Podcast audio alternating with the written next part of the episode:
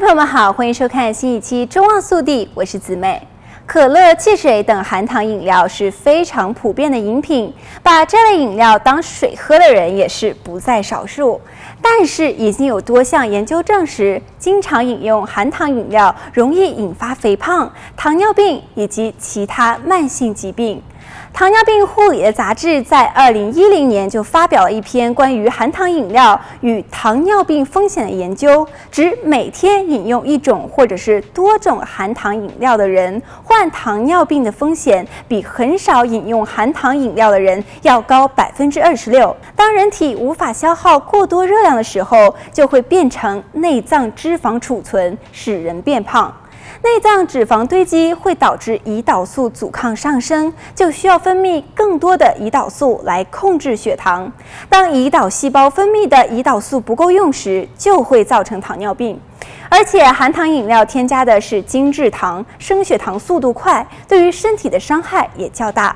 除了可乐、汽水等高糖饮料，哈佛公共卫生学院指出，还有三种饮料的含糖量也非常高，大家应当少喝。第一就是能量饮料，不同品牌的能量饮料含糖量皆高达十至十二茶匙，与汽水一样多，而且摄取大量的咖啡因会提高血压，添加剂对健康的长期影响未知。哈佛建议最好别喝能量饮料。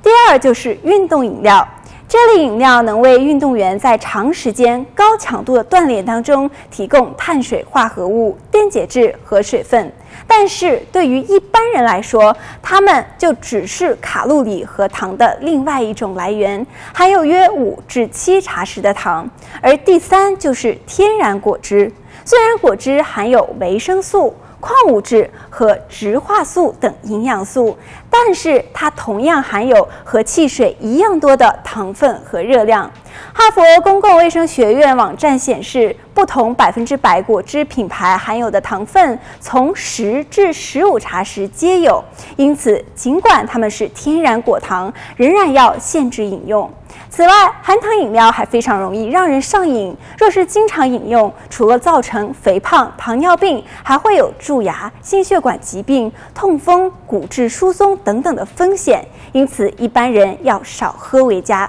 好了，本期节目到这里就结束了，让我们下期节目再见。